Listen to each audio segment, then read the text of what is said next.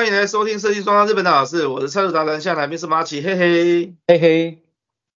蔡主，我这个礼拜啊，我去台中，台中的暗场看看，然后那个什么，我们台中的案场不是那个天花有做造型，然后所以那时候你有特别交代，这个造型天花到时候要喷那个防火漆嘛，对不对？对。因为这老外，这这是这是那个消防安全消消防安全的问题，所以我们要按规定来喷防火漆。那我这一次到案场的时候，那师傅已经正在喷。那每一个房间其实它的大小其实是属于比较密闭。那他在喷的时候，我刚好就是想要走进去看一下他喷的状况。哇！我觉得那气味真的非常非常的浓啊，因为那那刺激溶剂啊，刺激，然后我又戴着那种就是一般的那种防疫口罩进去而已，天哪，我进去不到十秒钟我就冲出来，嗯，撑不下去啊，对啊，有没有嗨一下？哦，有啦，这这嗨不起来，因为太浓了。然后我常常有听你说到嗨，我之前常常有听到那个木工师傅。他说，这个现场只要在刷那个粘着剂，就是强力胶的时候，哦，他们做事越会越做越嗨呀，对啊，好像那 那那个强力胶都有那种怎么讲，会让人家亢奋啊什么的。有啊，那个吸就是强力胶吸胶的嘛。嗯，我结果后来我把这个这个那个在暗场的事情，我就跟。其他的那个朋友讲，就我朋友马上就 PO 了一个新闻，他就是讲到内湖的那个油漆，哎，那个装潢的油漆工啊，那时候被发现的时候，就两个都躺卧在那个装潢的暗场，两个人都走了，听说也是溶剂中毒，对啊，嗯、你你在日本有看到这个新闻吗？呃，我不太清楚。哦。这个这个事情就刚好跟跟我去台中暗场在同一天，然后后来剖给我看了之后，我我我原本就就想说这个案场那个那个窗户啊那些去检查一下，看有没有都打开通风，哎，至少我们的工班呃那个油漆师傅他们到案场就是先把整个窗户都打开，然后大门也打开，让至少这个溶剂的味道不会这么重，对啊。感觉好像，因为刚入行不久哦，这一些案例都让我觉得听起来很难过。然后不包含之前我们两个聊到的那冷气装修，结果冷气下掉下来砸死大学生也一样，就觉得这一行是不是很多眉眉角角，看似好像就很一般，但是没很多眉眉角角要注意的。你从事这么久，不然为什么你要考执照？嗯，对啊。因为像执照上面来讲的话，呃，他就有要求很多所谓的一些劳安嘛。嗯嗯哼。那你为什么劳安要去记或干嘛的？你那个你工地管理，你工程管理，你的管理人员就有一定的责任。嗯。那施工人员他很多时候便于行事，然后求方便或什么的，所以说他很多什么安全扣不扣的啦，啊，或者是说。呃，一些相关的安全规定，他觉得太麻烦，不遵守的啦。那小则就是受点小伤啊，大则就是真的会丢性命，而且很多事情都觉得是那我扣零，我要衰啦，啊，嗯，吵起来就吵起来。稍微早一点有一个新闻，忘了，好像一前几周吧，一两周前忘了。呃，具体哪里？反正台湾的一个地方，那个呃，操作吊车然后被电死。啊，操哦，你是说吊臂碰到那个吊臂那个车子车子汽车的那种吊臂嘛？嗯，啊不是那种大楼上面的那种，就是那种在路边的，嗯、然后那个吊车吊起来嘛，他在操作的时候，嗯、然后最重要一个重点是，他的吊臂根本没有碰到电线啊，没有碰到电线，那怎么被电到？感电了。哦，就是因为太近了，是不是？呃。所谓的太近，多多近算近？嗯，那个是高压电。那不同的高压电，它有不同的距离。嗯，然后还有当天的温湿度。哦，湿度，嗯，啊，都会有一定呃若有的这个距离的影响。对，多近算近，不好说。嗯，我们都说至少要一米以上吧。嗯，但但是也有超也有超过一米，然后它还是感电的状况。因此，嗯，像你之前考试的时候，吊车要一机三证，嗯，听过吧？对，有。然后插中车，哦，现在也我有要我背出来有一点困难啊，但是我知道很多事情，你这个会遇到的，我们还是有可能会申请到吊车。嗯嗯嗯，一机三证啊，驾驶证、操作证，还有这个道路的使用证。哦，使用权，道路使用，嗯，对，一机三证，然后再来，如果附近有电线，必须。要经过台电申请，然后把电线包覆才实的操作。嗯，但是最后一步，前面那几个那可能或多或少基本上都还能满足了啊。嗯，就是通常你雇佣的那个吊车业者他自己去，呃，至少呃驾驾照跟这个操作证操操作证他应该是有。嗯哼，但是最后一个道路使用。呃，不见得去申请，因为其实到警察局去第一张写一个表格地就可以用了。嗯嗯。但是很多人懒啊，第三个可能没有。然后在台电的包覆这件事情来讲的话，呃，执行面上面有它的一定的困难性。为什么？嗯、因为你不是今天打电话给他，明天就来了，你可能要等上半个月。哦。等上一个月。所以那个时间有没有办法配合得上，其实又是一个问题，对不对？我一个朋友啊，他就工程上面已经为了这个一直拖，而且 delay，然后后来才跟他家人讲，然后家人啊，呃，他的这个叔叔啊，听说是台电的某高层，哎，职的比较高啊，他说哦，什么什么哪里的啊，地址啊，哈，然后隔天就去了。哈哈哈，所以这人家讲的有关系就没关系，这个是不太好的事情。但是但是说实在的，台电安安排工班或干嘛，他排序或干嘛的，要排派派工，他也不呃听说了，我也不能说有证据，这个讲话要要有事。就像就像你搞教招，你跟你去查那个教招系统，你是报名系统，这个事情哈，对不对哈？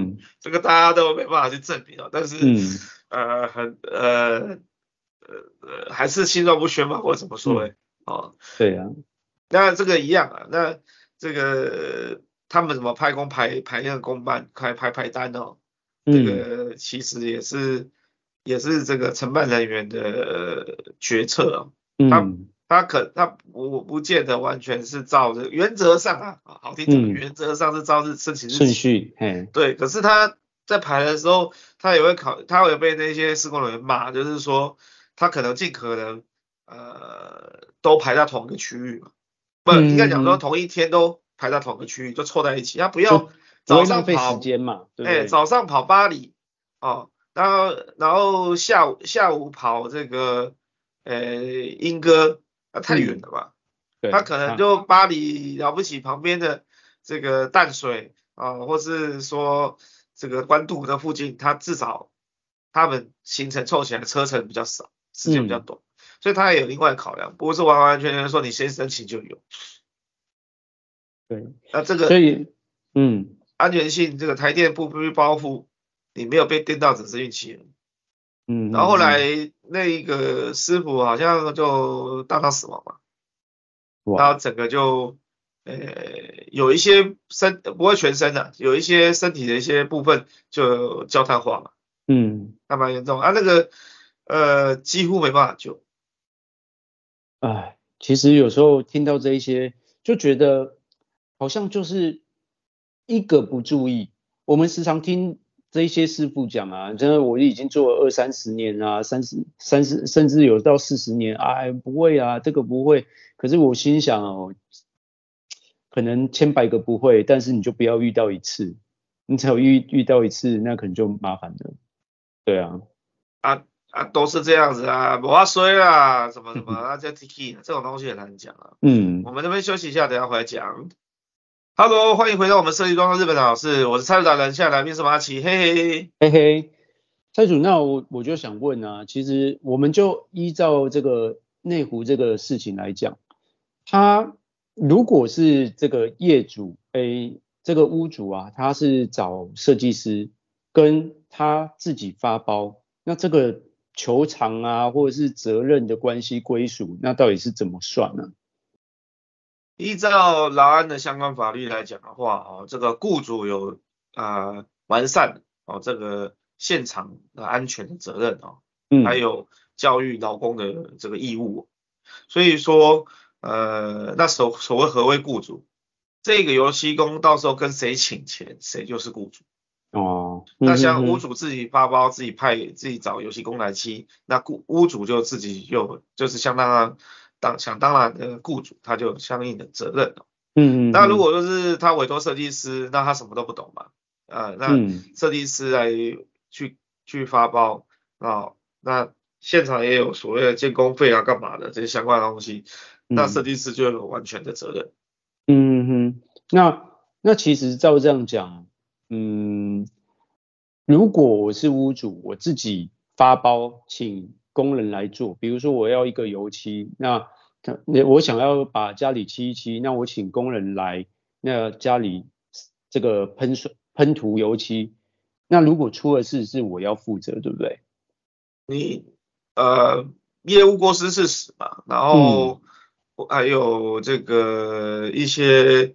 所谓雇主违反劳安的那个法律的法则嘛，嗯嗯嗯，那所以现在如果照这样讲，因为我们现在在做接这个室内设计的案子，里面都会有一个工程管理的费用嘛，对不对？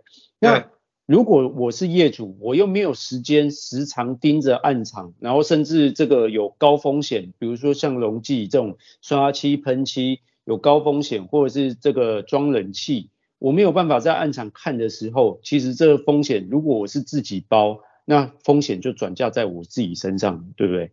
那如果我们就买保险了。嗯，那如果说像我找设计公司，那设计公司他他有收我工程管理费，所以这个责任应该就是设计公司要帮我付，对不对？这样讲应该没有错吧？大方向大原则是，但是因为屋主的特别要求，嗯，哦，那。这里是以善尽高知的责任，嗯，好，那以及这个师傅自己的独断专行，嗯，那呃设计师可能剩下道义责任，法律上面不见得会有刑事责任。如果他该做的都做了，嗯、我们人人的手脚长在人家身上，他硬要不遵守我们的指示规定，背着我们在，因为我们没有办法二十四小时眼睛盯着他了。嗯嗯嗯，然后他去做一些违规的操作啊，不安全的这一些行为，那责任就在他身上。嗯、但是我们可能还是有一些道义责任的。嗯，那所以像我们来讲的话，基本上工程都有投保。那嗯，那像这种情形就是保险赔一赔。嗯，可是保险公司赔归赔哦，回过头来也会去，保险公司也不是是开善门的哦，就是。慈善机构，他也会去依照他相应的责任，嗯、他会再去做相关的求偿。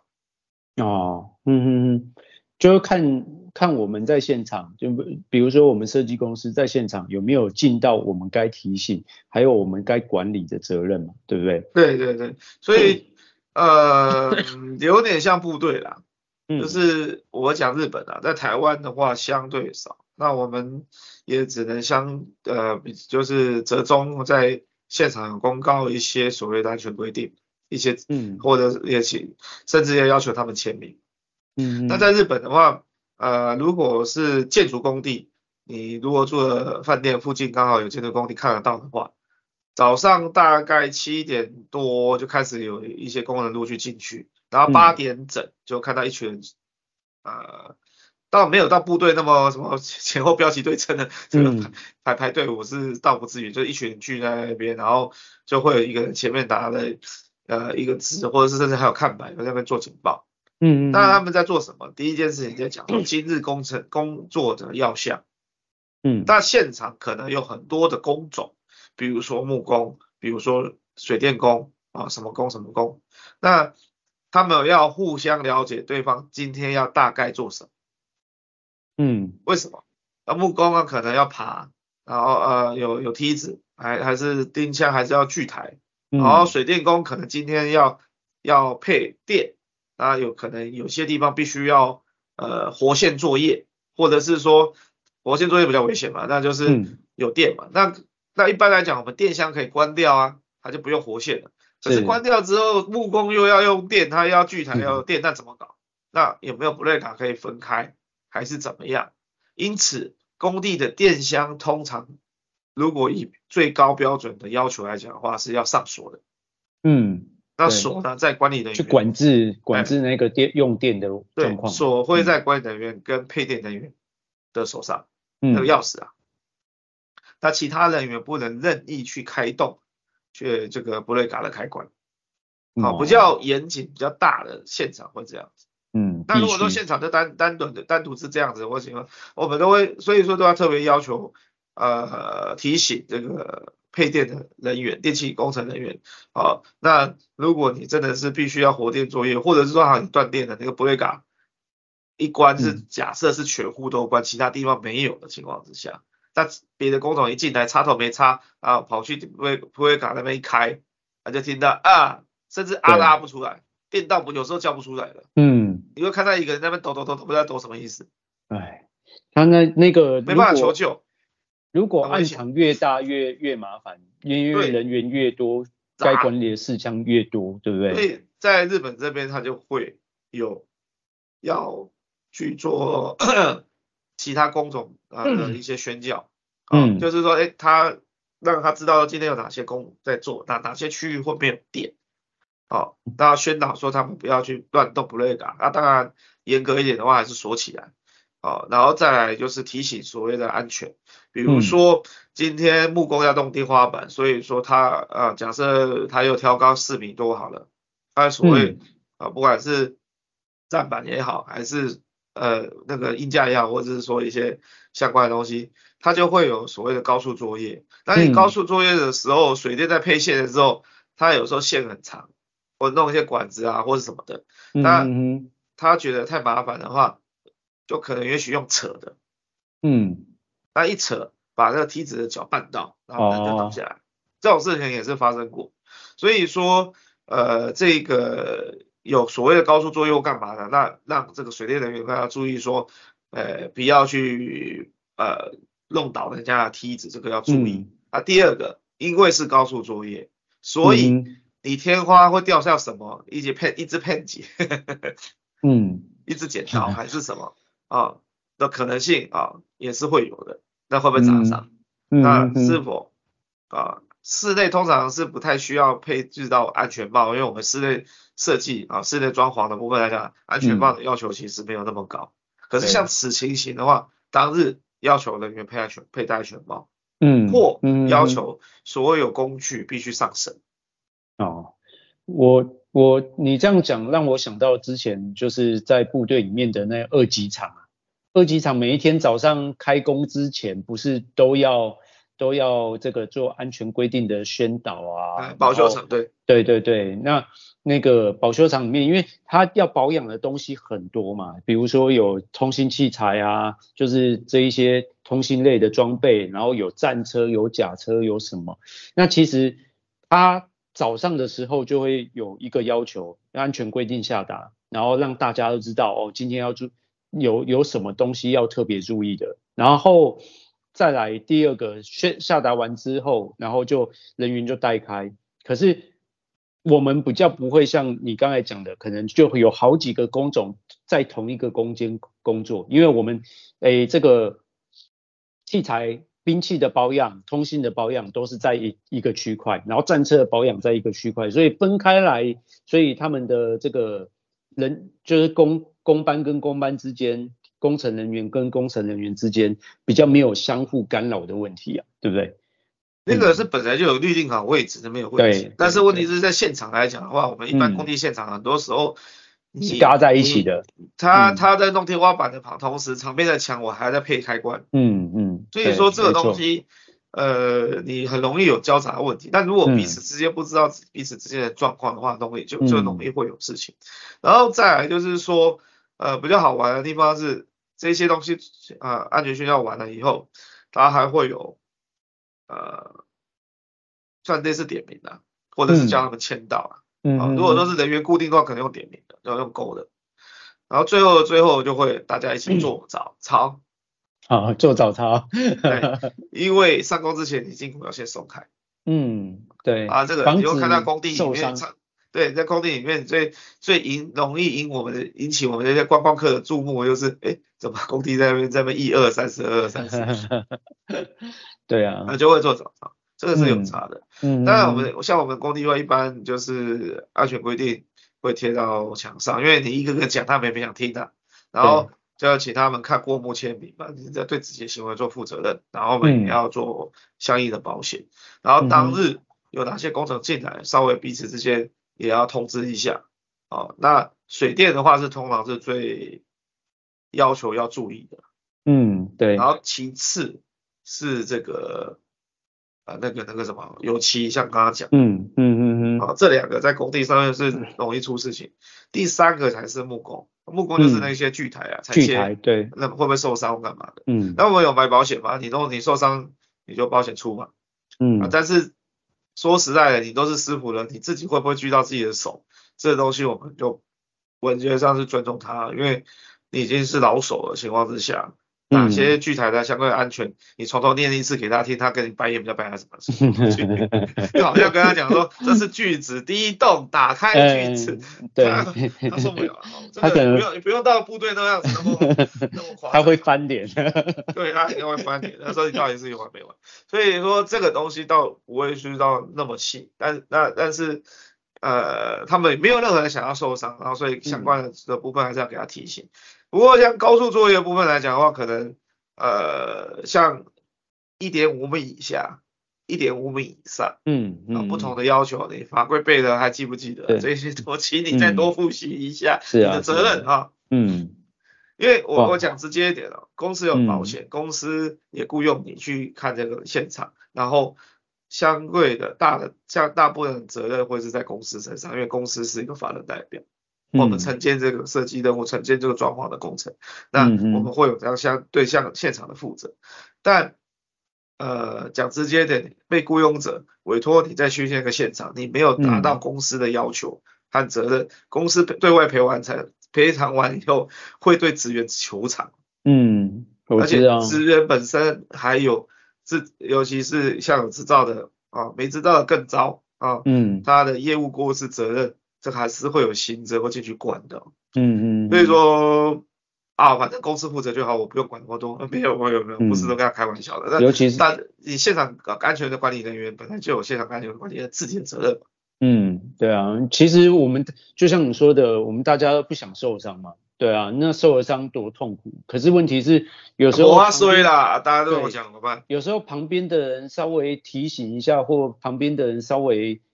这个点一下，其实我们都希望可以把这个伤害降到最低，对啊，尤其是受伤了，说实在，对我们这工程管理的人员，我们也是说不过去，嗯，没注意到，多多少。少，嗯，磕过皮，弄弄破皮啊，划划破小小伤口那种啊，嗯、如果是这样要缝的那种不算了，嗯、哦，这个呃可以讲说，全台湾天天都在上演的。不要讲台湾啊，台湾标准比较低，好了，啊，假设是这样讲，那日本也是啊，这样，那那我当然那个都不会报，因为你你吐吐口水就算了，开玩笑是这么讲。我我那时候看木工切切，就用锯台切东西啊，其实切大片的板子可能都还不会有什么太大问题，可是切那个小东西的时候，就是有时候只剩薄边，有没有？那个薄薄的边或短短的一节，哦，那东西会弹出来。因为它在护目镜啊，会飞啊。嗯。对，因为那个木头，比如说我切一小块木块，然后推过去，你如果没有赶快把它，就是那个切断的那木块，赶快让它离开的话，其实它因为锯子高速在转嘛，然后那个那个小木块又这么的轻，它只要被锯子一带到，就整个东西射出来。我那时候第一次看到，哎，木木那个师傅在锯。哦，他们感觉好像都很习以为常。可是问题是，如果今天打到眼睛嘞，要不然就旁边人走过去，然后被射到了嘞，其实我相信那也是多多少少都会破皮啊，轻则破皮，那如果打到眼睛就更头痛了，对不对？巨台的状况会稍微少一点，嗯，然后比较严重的是 Frenda，我们这边先休息一下，等下回来讲。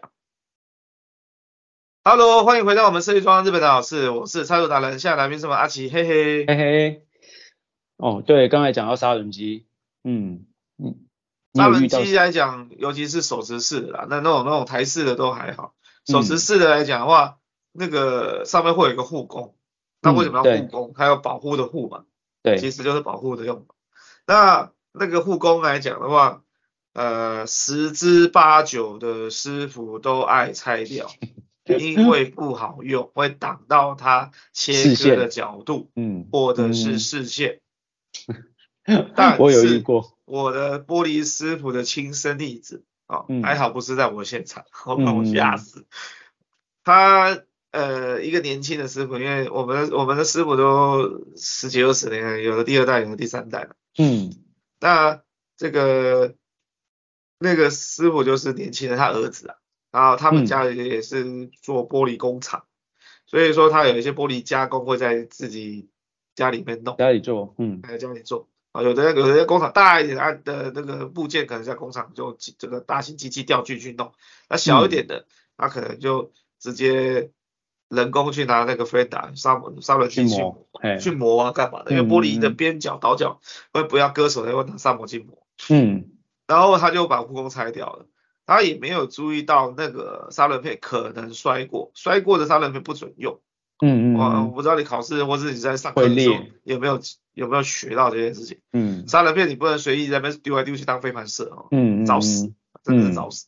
那他会裂或干嘛？不知道。那还是说他已经使用一阵子了？那这个砂轮片固定的时候没有没有固定的很好，它震，所以它会裂，还、嗯、怎么样？我不知我没有看到现场情形，我不知道。总而言之，这破掉了。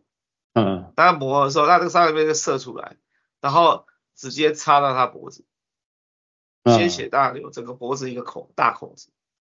啊。大概有差不多五六公分。嗯。脖子被砍一刀啊。嗯，然后，然后前两天新闻那个韩韩南韩那个在野党的那个党主席不是被人家砍脖子？哦，有一个一个自杀的新闻。嗯，那呃他是活下来的，他就是说他是砍到左边，嗯、不是砍到右边。嗯，哦，那我才我才听到一个小常识说，哦，左边是静脉，右边是动脉，那、嗯、静脉出血就还、嗯、还来得及，就是出血没那么快。嗯然后动脉你还可以打回心脏，打回哪里那个东西还可以走。嗯、那静脉的话就回流到心脏这、嗯、这一段还好。嗯嗯嗯。然后我就想起刚这个刚刚讲这个事情，他可能是弄到静脉，所以他还可以捂着脖子，然后求救手满身都是血，那个血很多。他给我看照片，好恐怖。然后走出，因为他们家是透梯嘛，他就走出房外，然后跟他那个呃。他的哥哥求救，哦，听到这这样的画面都觉得好恐怖啊！哦，后来我遇到他哥哥，恐怖，哎，为他哥哥讲讲起这个事情，嗯、就是刚好他们现场跟服务员打说，哎、欸，你们不要卖卖 TK，我看到都会讲，然后、嗯、他都知道啊，弟弟什么什么，哦，对啊对啊，那那个他就他最后还跟我讲说，他自己骑车去医院，我说什么？好，天哪！他说，我说那你怎么会让他自己骑车？我看他说看他还好有在讲话。然后，嗯，哎，好 OK，然后他手捂着有血，很多血，然后他说他要骑车去，他想说他可能只是小小的划伤口子伤了，嗯，没有想到他是有划到那个血管的，才会出血那么多，嗯，所以我说你不会想说他半夜半路这个事情都晕晕倒干嘛的？嗯他说我我那时候没想到，没想到那么重。我说哦还好他有救回来，还好没事，对啊，还好没事，他就是，嗯、所以我说哎，现在后来遇到他们家的，就是说拍 T，要在在在在，然后跟其他的师傅，呃木工也会用会用到，水电也会用到，会、嗯嗯，就会跟他讲说，哎这个例子，他们说哦好啦好啦就装一下，我因为有时候看到他们是装着没有错。可是他用一用，想想不爽，他把它拆了这件事情你不敢讲，你不见得看得到，所以我看他就算装的，我还是会啰嗦。嗯嗯嗯，又重复在讲，这个没有办法。嗯，那个我我前一前一阵子在 FB 看到了一个，就是一个水电工人在讲，他说哦他去他去这个业主的暗场，然后是想要修改这个线路，结果水电师傅一打开，因为那个什么那个业主是跟他讲，哎，我这里就是可不可以帮我把 Prega 加大？那我们心想，呃，一一般人会想说，哎，为什么要把 Prega 加大？他说，哦，我这里用电暖气，然后再加上如果用吹风机一吹，那马上 Prega 就跳掉，那可不可以帮我加大一点？结果那个那个水电师傅一打开他家的电箱，天哪，那个电线都已经就是类似过热，所以它的皮都已经。已经有一点焦黄焦黄，就是比如说白色已经变黄黄色那一种了，然后整个都已经快烧起来，然后结果那个师傅就拍了，然后跟大家讲，就是说你看有时候业主这个不懂，那我们做师傅的也不能 随便按照业主所想的换，其实这也是。安全上的问题，就像我们之前讲的用电安全，哎，有些人真的不懂，哎，就一问这一这一这一户其实是在台东那边，可能台哎台哎花莲那边，所以其实有时候业主不知道，那比较专业的师傅应该要教育一下业主，要不然这样一换大好，按照业主说的一换，哦，那线承受不住就烧了，对不对？呃，这边还是科普一下啊，嗯。布瑞嘎会跳是好事，嗯，是啊，布瑞嘎不会跳就会有问题。那个保等于是保险丝一样，干以前是保险丝嘛，现在是博瑞嘎自己跳起来自动的。嗯，对。那这个它代为什么要跳掉，或者是保险丝要烧掉？因为代表说在这个呃线径啊，嗯，它的电量已经超过它的安全作业的这个温度，嗯嗯嗯，所以才需要跳掉。是，可是如果任意换大，你本身的线芯呢没有换粗一点的话，它的不会感是不能容许去换那么，就是在放大，因为放大等于是失去它的保护作用。那所谓线芯，以前的老房子是一点六 millimeter，然后就是线的直径的，嗯，啊线芯的，啊不含不含皮肤的，那在就是那个外面包成那个皮，那在现在的新的法规都是二点零。外题外话，我不知道为什么日本到现在还是一点六。他们是很是比较细，然后呃台湾是呃一点六以下，呃呃呃不到二点零的用的话是违法的嘛，就是不不合安全呃相关的一些规定配电的这个呃法规要求。嗯，然后呃厨房的话我们常常听到五点五嘛，甚至还有八八的嘛，八点零的。对，那都是那个线很粗啊，八你看八厘米将近一公分粗的线，你想要凹凹它的凹不带动，那筒子多粗啊。那那那个就可以。有较大的呃，我们讲瓦数啊，电容量啊，可以去通过，嗯、然后它升的温度就不会到那么高。那如果说你一点六的，你要弄到说两千瓦干嘛的？呃，可能超过呃十五安培，可能是二十安培、三十安培的。好啊，这个听过就好，大家可能都 都在懂。好，简而言之，它会导致它的那个温度可能上升到七十度、八十度，超过一百度。会那个那个，你看像那白色的变稍微变得有点黄黄焦黄焦黄，那就说的、嗯、对啊，因为它不会敢跳了，如果不跳就烧融了，就火就出来了，嗯、对啊，就灰球出来。哦，像所以说那个延长线啊，家中人用了一些延长线，那个章鱼脚有没有？嗯，要买那个有保险丝，不然它烧掉就烧掉，你也不知道。现在现在大家比较有这种概念了啦，就是那个延长线都是买那种有合格，然后每还还有些是每一个插座都有一个开关，那那种会跳的开关啊，对啊。哦，有些开关那那个开关是独立开关，它不见得会跳。嗯嗯嗯嗯。那会跳的那种就很贵，那那个那个比较少人买啊。嗯。最差就是至少你有个保险丝嘛。对啊。保险丝一颗没多少钱嘛。嗯嗯嗯，呃，而以前以前我看老一辈的，那尤其是老房子，那个他们延长线根本都是那种花线啊，我不知道你有没有看过，就是花线，然后两条细的跟什么一样，然后接接那种很古老老旧的那种插头，然后就就可能线转转一转转一转，都来把它旋一下就。就开始用了哦，我觉得我小时候接过啊，我小时候就会做这些啊，对，然后他接灯泡啊，这些什么的。对对对对对对，所以我觉得问题是以前的瓦数没那么高嘛，现在用电用电需求那么差。嗯，对啊，现在吹风机啊、暖气机啊什么那些，那用电都很吓人的。你在受训的时候啊，嗯，我想问说，现在统计最高的呃，应该有死亡好了，嗯，的是什么项目？坠落，嗯，坠落嘛，高速坠落，坠落，对，没错。那其实是因为我们那种建筑工地的部分，呃，那那已经跟我这十几年前统计还是一样，到现在还是坠落，嗯、没改善。嗯嗯，对，这个是蛮糟糕的事情。这个。呃，高地坠落部分来讲的话，呃，像之前，呃，我就听就是在视讯，帮我朋友就是向我询问一些问题，然后他的那个暗场在高雄哦，我做不到，嗯，然后我就在聊啊，他一些相关的东西，然后啊，今天有个师傅来装冷气，嗯，我就在他的这个视讯的这个背景后面余光看到那个师傅爬出去。我说，哎、欸、哎，不要闹，不要闹，嗯，安全省的，嗯，然后我叫他说，你不要讲，赶快去叫他叫他进来，然后那个，啊，一定有，啊，在车上啊，什么什么啊，没有关系，我一下就好了，我说你不要理他，啊，车停远远的，你不要理他，嗯，好，是，然后后来拿后来拿上来就一个零零的那个 地方别见，他的 感觉就有点破破的，那个安全是感觉到也是。哦那个、那个、那个、那个、那个九步叫中文叫什么？那个、那个强壮程度，就是他知道耐住耐不住，也看起来有点虚，你知道？就就感觉是拿那个人家说的拿来检查用。我说 我跟屋主讲啊，我这个朋友朋友讲，我说他这个安全安安全责任干嘛干嘛你要赔偿干嘛？他还是 T K 觉得怎么样？我就讲一句话，他就他就怕。我说凶仔。到时候每天晚上啊，从你的气那边跟你，呜，你别卡，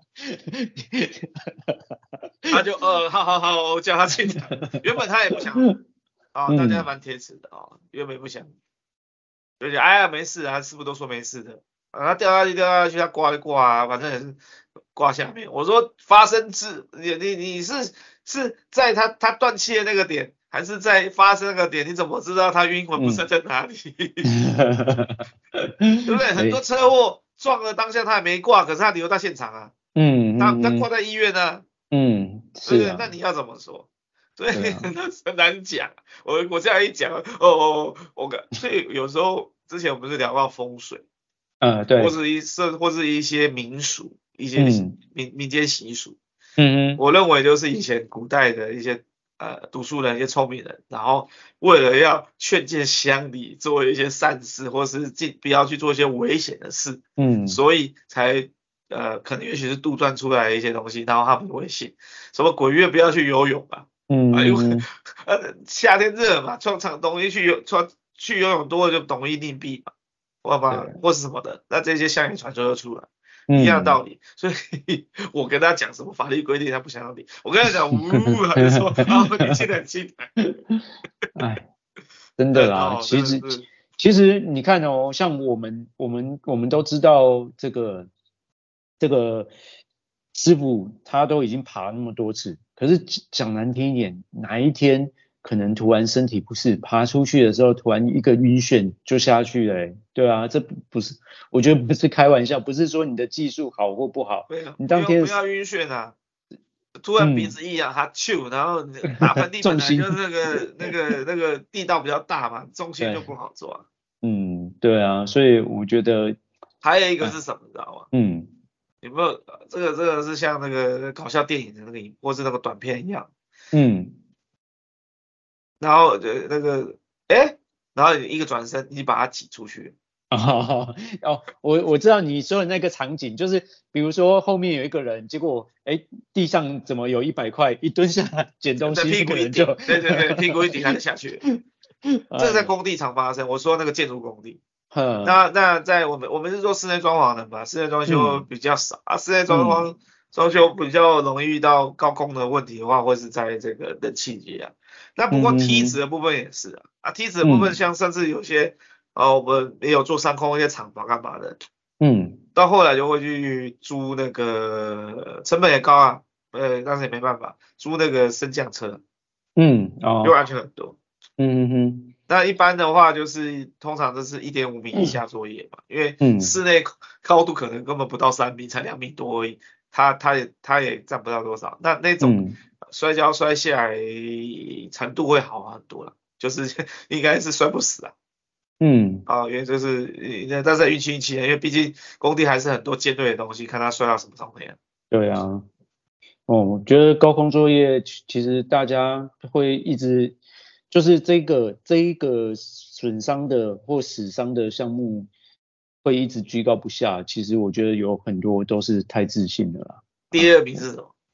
第二名，第二名，我我有一点忘了，但是我只记得就高空作业。但是我觉得其他的像那个什么感电啊那些，应该都都应该是名列前几名。